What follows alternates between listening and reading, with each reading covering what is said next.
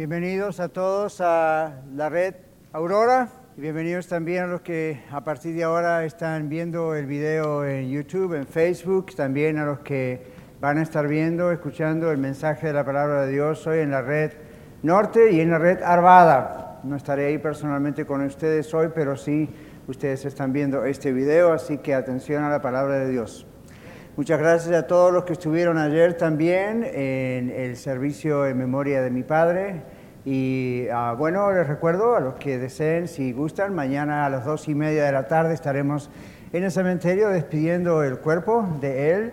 Y eso está en Centennial. Y la dirección ya la pusimos en Facebook de la iglesia, creo que en WhatsApp también. Y también está en ah, la entrada, ahí en la mesa de entrada está la dirección. Gracias a todos por sus expresiones de amor, por su cariño. Y hoy, por supuesto, mamá le dijimos que se quede en casa, ¿ok? Porque naturalmente está muy, muy agotada y todavía nos queda un día más. Les agradecemos sus oraciones, estamos en paz, ¿ok? Pero claro, en los días que vienen, cuando ya la familia se vaya y todo vaya a la normalidad, ese es el momento donde uno, wow, ¿verdad? ¿Dónde está? ¿Sabemos dónde está? Que aunque no tengamos la presencia física de Él, es maravilloso el saber eh, que el Señor está abrazándolo. Eh, hoy, antes de comenzar el mensaje, quiero dar la oportunidad a mi hermana Alicia. Ella me pidió pasar aquí al frente, tomar nada más un minutito para dar una nota de agradecimiento de parte de nuestra familia. Ella viene de Argentina, ha venido muchas veces eh, durante estos últimos años, especialmente desde que papá ya estaba bastante enfermo y ha estado con nosotros cinco meses, hace dos, tres meses atrás que se fue, tuvo que regresar y ella, como muchos saben, Dios le ha dado la responsabilidad de un gran ministerio allá en Buenos Aires con muchísimos niñitos, así que tiene mucho trabajo para hacer, pero gracias a Dios y gracias a Alicia por tomarte el tiempo de estar acá y también ayudarnos ¿okay? en la familia para que podamos seguir adelante. Ella todavía va a estar aquí con nosotros unas cuantas semanas más acompañándonos, pero ella me pidió si podía ah, hablar con la familia de la fe aquí, aquí y por supuesto los que están viendo después en Norte y en Arvada. Así que adelante. Buenas tardes hermanos. Eh, le pedí al pastor que me permitiera, tal vez porque debo ser la más viejita después, antes de ellos, ¿no? Ellos son más jóvenes que yo. Bueno, debe ser, no, en realidad es la mayor. Soy la mayor, pero mm, quería, le pedí eh, que me permitiera dar, eh, dar gracias en esta mañana, en esta tarde, perdón, a la iglesia, a la segunda familia. Eh, mi papá siempre decía que tenía la familia carnal y la familia espiritual, y todos somos parte de una misma familia. Amén. Y como él así lo sentía y muchas veces lo expresó, y sobre todo este último tiempo, esta es su familia, y realmente nosotros como familia lo sentimos así. Le dije a mamá que iba a decir esto y ella me dijo, compartí también mi agradecimiento, porque realmente, no solamente en estos últimos días, sino en este, todo en este último tiempo que yo lo viví personalmente, y sé que antes también, la iglesia estuvo tan presente la iglesia estuvo presente no solo en oraciones, sino también en pequeños detalles, en abrazos, en besos, en flores, en comida, en tantas cosas que nosotros sentimos como el abrazo de Dios, como el abrazo de hermanos, de hermanos carnales, y realmente nos sentimos muy contenidos, muy abrazados, sobre todo en esta última semana en donde una llamada de teléfono que nos preguntaba y simplemente decía, no contesten, solamente queremos decirles tal cosa. Un ramo de flores, una palabra, un plato de comida, han sido tan, hemos sido tan mimados por todos ustedes que realmente eh, queríamos agradecerles, quiero agradecerles íntimamente porque sé que mi papá lo haría. Y porque siempre fue un hombre agradecido hasta, hasta sus últimos días él decía, cada vez que lo despedíamos a la noche, nos decía gracias, gracias. Y yo le decía, ¿por qué? Porque me cuidaste. Y nos decía lo mismo a todos. Entonces yo quiero transmitirles mi agradecimiento, que sé que es el agradecimiento de toda la familia, hacia cada uno de ustedes, que eran también sus hijos. Y también quiero agradecer a una persona muy especial. Eh, tal vez ustedes lo conozcan como pastor. Oh. Yo lo conozco como hermano. Y para mí eh, ha sido una persona muy especial en este tiempo y ustedes lo conocen como pastor, nada más. Quiero que lo conozcan como ser humano. Él ha tratado a mi papá como si fuera un bebé. Lo ha cuidado como si fuera un bebé. Lo ha mimado como si fuera un bebé. Y lo he visto hacer cosas increíbles. Y sé que aún nosotros en la distancia, mi hermana, yo en Houston, mi hermana en Houston, yo en Argentina, eh, todos sus sobrinos, todos sus eh, hermanos, eh, sus hijos lejos, tanto Lidia como Mariel y y Dani se han hecho cargo de mis padres y lo que yo vi este último tiempo ha sido maravilloso. Quiero honrar a este hombre que ustedes ven acá, porque no solamente es su pastor. No importa. Me dice, tengo que predicar. Pero, pero es un ser maravilloso y quiero que lo conozcan así. Este es su pastor, es un ser humano maravilloso. Y sé que Dios quiere que demos honra a las personas, así que yo te honro, Dani, en este momento. Y te agradezco todo lo que hiciste por papá. Gracias. Un privilegio.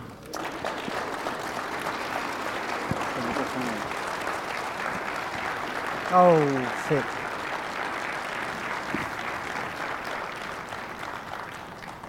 Gracias. No lo esperaba si no la dejaba.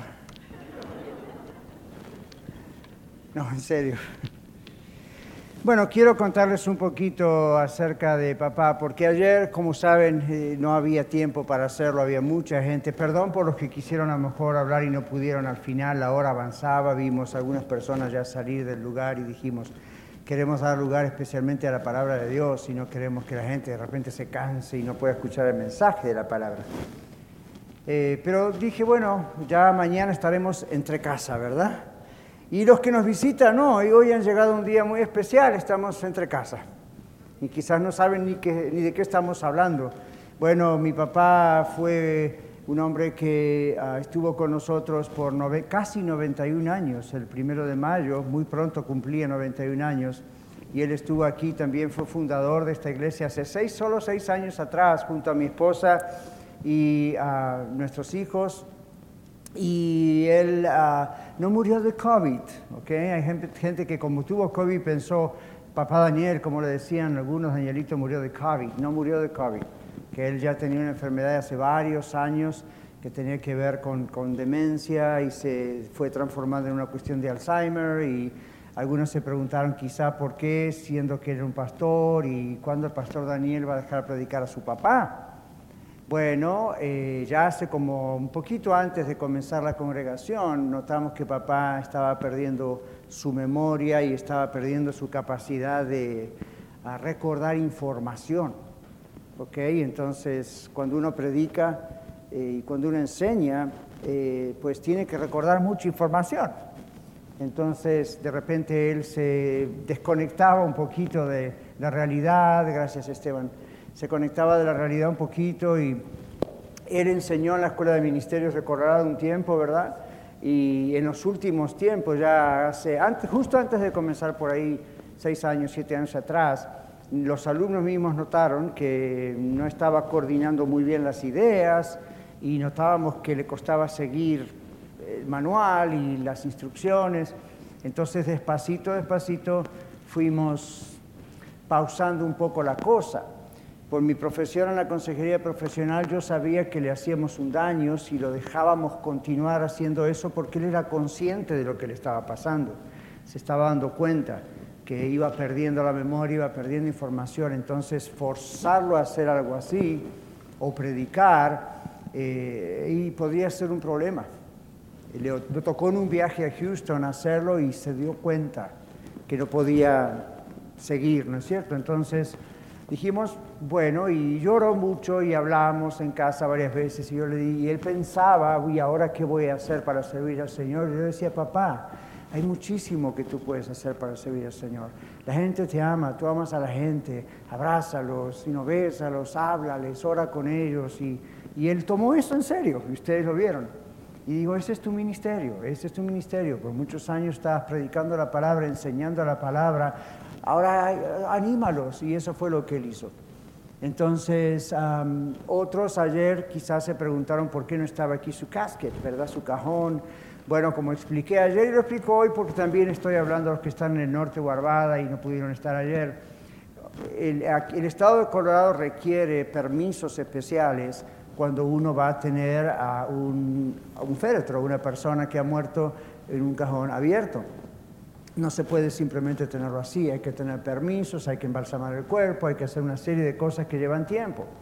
Entonces ah, dijimos, queremos hacerlo todo el sábado, porque tenemos familiares que tienen que regresar a sus lugares de, de origen y de trabajo, y no sabíamos nunca cuándo iba a ser el momento final, ¿no es cierto? Ya hacía varios días que estaban en casa, tienen que regresar, pero nos dijeron es imposible, entonces ahí fue cuando hicimos el arreglo de hacer ayer esta reunión. Otra vez gracias a todos los que pudieron estar y el lunes entonces hacer el, ah, ya el entierro. pero sí quiero contarles antes del mensaje y trataré de abreviar, ¿ok? Pero sí quiero contarles que hubo varias oraciones respondidas durante el último tiempo. En los últimos tiempos ustedes veían que papá entraba en una silla de ruedas desde el carro hasta aquí. Papá caminaba en casa, pero era muy difícil hacerlo caminar. Cada vez su cuerpo se fue desestabilizando cada vez más y lo teníamos que estar llevando así, ¿no es cierto?, constantemente. Venían terapeutas en la semana, pero no todos los días. Llegó un momento que la terapia hubo que cerrarla porque ya su cuerpo no resistiría.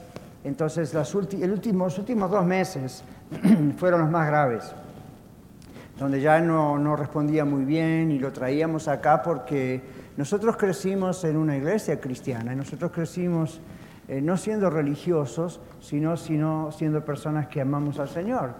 Entonces, para nosotros perder una reunión eh, cuando la iglesia está reunida para adorar como familia a Dios es algo que nosotros no entendemos, no concebimos. Yo estoy aquí hoy y a lo mejor usted pensará, bueno, es su trabajo ser pastor. No, yo estoy aquí hoy porque Dios es digno de ser alabado. Y a menos que yo esté, como me pasó, cayéndome de una escalera en el hospital con una cirugía, pues yo voy a estar acá. Y usted dice, pastor, usted es como los que llaman algunos ratón de iglesia. Mire, ratón, cucaracha, hormiga, mosquito y todo lo que usted quiera. Pero eh, es, es, es, es la familia de Dios. El Señor dijo, no dejen de congregarse y yo lo tomé como no dejen de congregarse.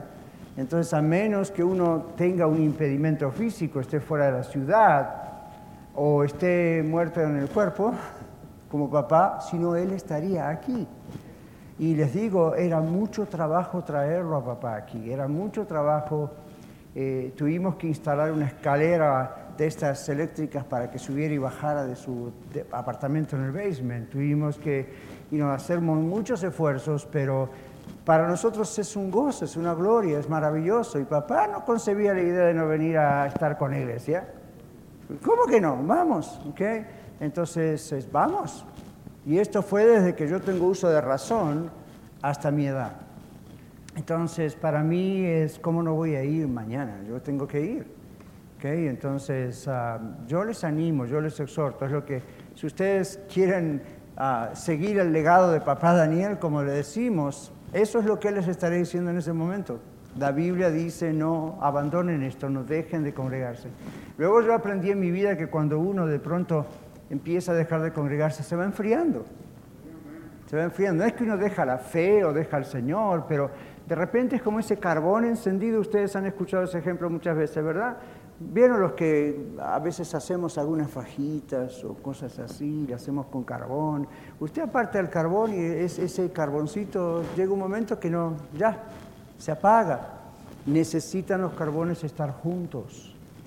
Los hermanos en Cristo necesitamos estar juntos y que el fuego del Espíritu Santo sople sobre nosotros. ¿Verdad? Porque es muy fácil apartarse. Es muy fácil, muy, más, más de lo que usted piensa. La Biblia dice, al que piensa estar firme, mire que no caiga. Entonces, eh, Dios ha creado la iglesia como un cuerpo. Ven que un dedo no anda solo por allí, ¿verdad? Un ojo no, puede, no, existe solo, entonces así son ustedes, somos nosotros. Papá era así. Bueno, las últimas semanas fueron, fueron poco traumáticas, pero muy duras, como Alicia expresó. Pero el apoyo de ustedes en oración realmente lo sentíamos. Tenemos una familia que ora. Los amigos de oración se comprometieron siempre a orar hace mucho tiempo por toda la familia todos los días. Los amigos de oración de esta iglesia y Arvada y el norte conocen el nombre de mis hijos y mis nietos aún sin conocerlos personalmente. Ayer se los presenté a varios. Eh, este, pero eso es, no todo pastor tiene esa bendición. ¿Ven? Entonces, para mí es una tremenda, un tremendo apoyo. Les hablo de parte de mamá Elsa también. Ahora, cuando papá ya declinó mucho, eh, fuimos al hospital de unas varias veces de emergencia que en estos últimos dos años tuvimos que hacer. Y cuando fuimos esta última vez, no sabíamos qué pasaba. Amaneció una mañana sin, you know, no responsive, sin responder. Entonces, después de cuatro horas de muchas cosas, finalmente entró en emergencias y cuando entró en emergencias le pasó lo de siempre todas las revisaciones, de la cabeza a los pies, análisis de todo lo que se pueden imaginar y todo salía bien. Siempre que íbamos al hospital, todos los médicos me decían, este hombre es súper sano. Y papá me decía, si estoy tan sano, ¿qué hago acá? Y los médicos, y esto apréndalo usted también como yo, porque mamá es así. Mamá tiene más de 40, 42 operaciones en su vida y tiene 86 años. Y ella, siempre que vamos al médico, siempre que hay una emergencia, siempre que ha habido estudios, siempre los médicos me dicen, su mamá tiene una salud impresionante. Y yo mismo les quiero decir, ¿really? ¿Y qué hacemos acá? Pero esta es la clave, porque los dos se cuidaron tanto, como él dijo en la carta que nos dejó y que yo les leí ayer, porque él cuidó su cuerpo, porque él fue respetuoso de este cuerpo que Dios le dio en, cuanto a no vicios, no, no adicciones, no, no, no, todas las cosas, y, tratar de alimentarse bien. Eso es lo que hizo un cuerpo tan sano. Y saben mis hermanos, un cuerpo sano no es siempre un cuerpo que carece de enfermedades. Un cuerpo sano es un cuerpo que resiste enfermedades. ¿Ven? Entonces, ellos han sido probados como por fuego por especialmente mamá, pero ahora también papá. Y la razón por la cual resistió tanto es porque es un cuerpo sano, hasta que el Señor dijo hasta aquí. Entonces él no murió de COVID. Lo que hizo COVID fue acelerar un proceso que ya venía de mucho tiempo. Y a su edad y en esas condiciones ya no se podía superar. ¿Saben mis hermanos que de todas maneras fue una respuesta a la oración? Dicen, ¿cómo puede ser una enfermedad respuesta a la oración? Papá veía su declinar, papá no entendía todo lo que pasaba, pero se daba cuenta que algo pasaba. Y papá hace un mes atrás, escasamente, nos dijo a mamá, a mí, déjenme morir, yo quiero irme con el Señor, no me cuiden ya tanto, es mi tiempo, yo quiero irme al cielo con Él, yo estoy seguro, no tengo ninguna, ninguna duda, ni un ápice. Y dijimos, bueno, gloria a Dios, papá, pero hasta que Dios decida eso, te vamos a seguir alimentando. Hasta que Dios diga eso, vamos a seguir con los médicos. Hasta que Dios diga eso, vamos a seguir orando por ti. Y dijo, bueno, bueno, está bien. Pero él decía, yo estoy listo ahora. Y lo hemos escuchado orando, levantar los ojos al cielo y decir, Señor, llévame, yo quiero estar contigo. El deseo de él era que su familia estuviera con él.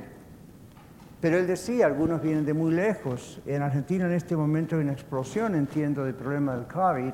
Eh, hubo tiempos del aeropuerto cerrado y de fronteras cerradas y decíamos, ¿cómo vamos a hacer?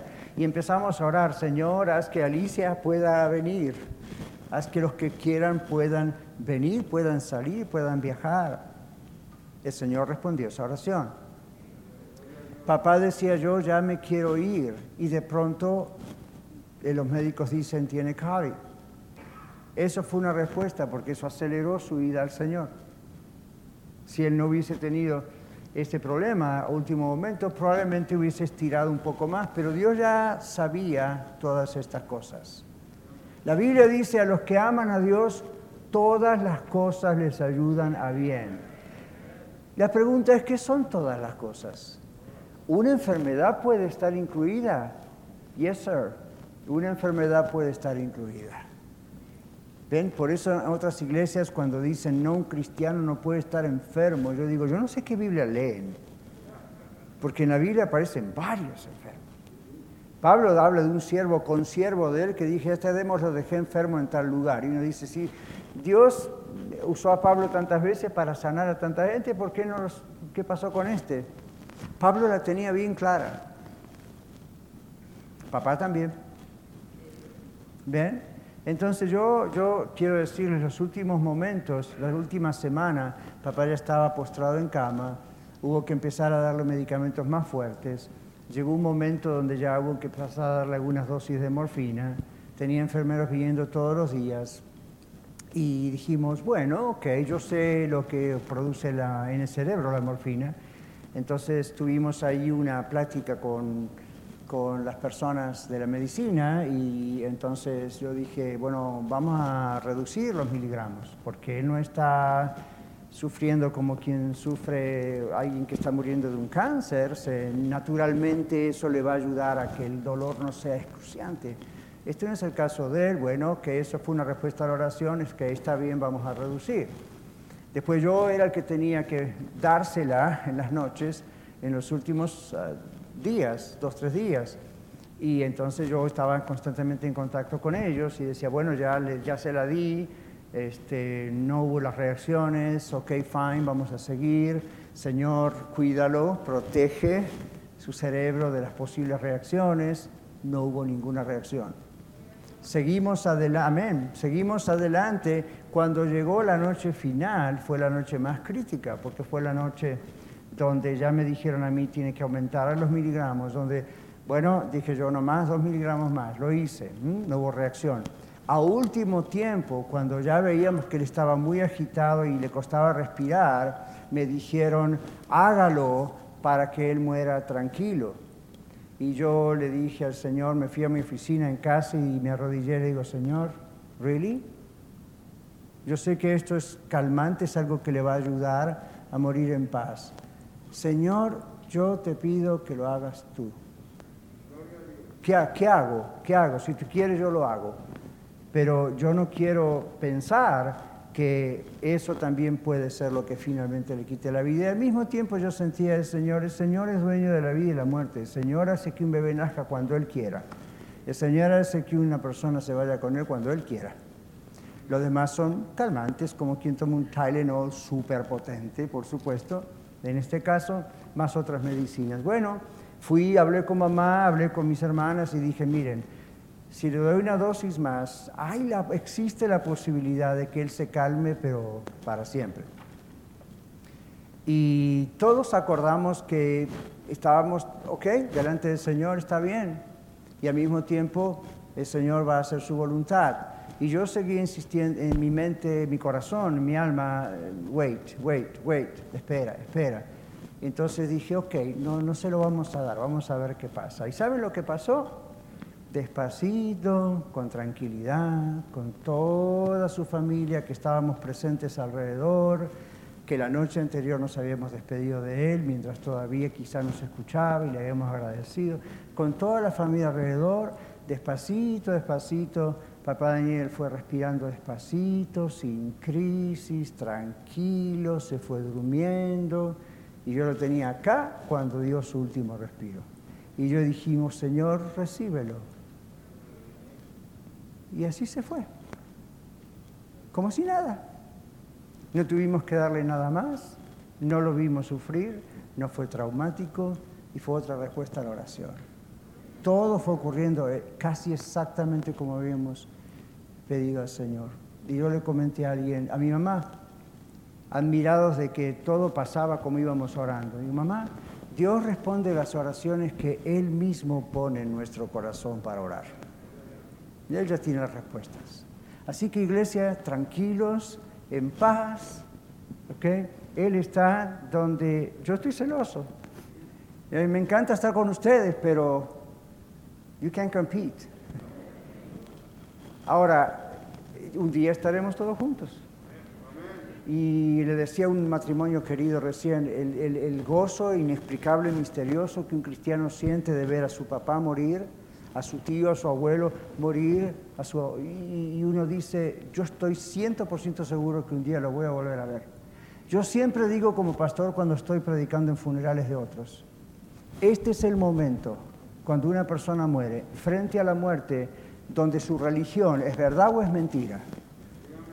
Ese es el momento que usted se enfrenta con la realidad, donde ya no es un supuesto teológico, doctrinal o religioso. Eso es la verdad ahí frente a su cara.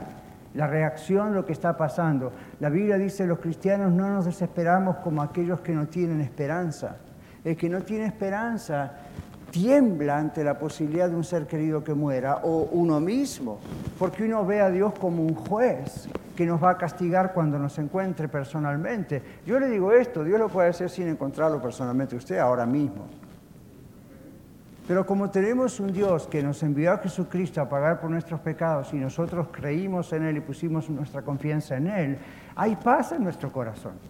Yo sé que si muero en este momento, no voy al infierno usted dice, ¿a ah, quién se cree usted que es?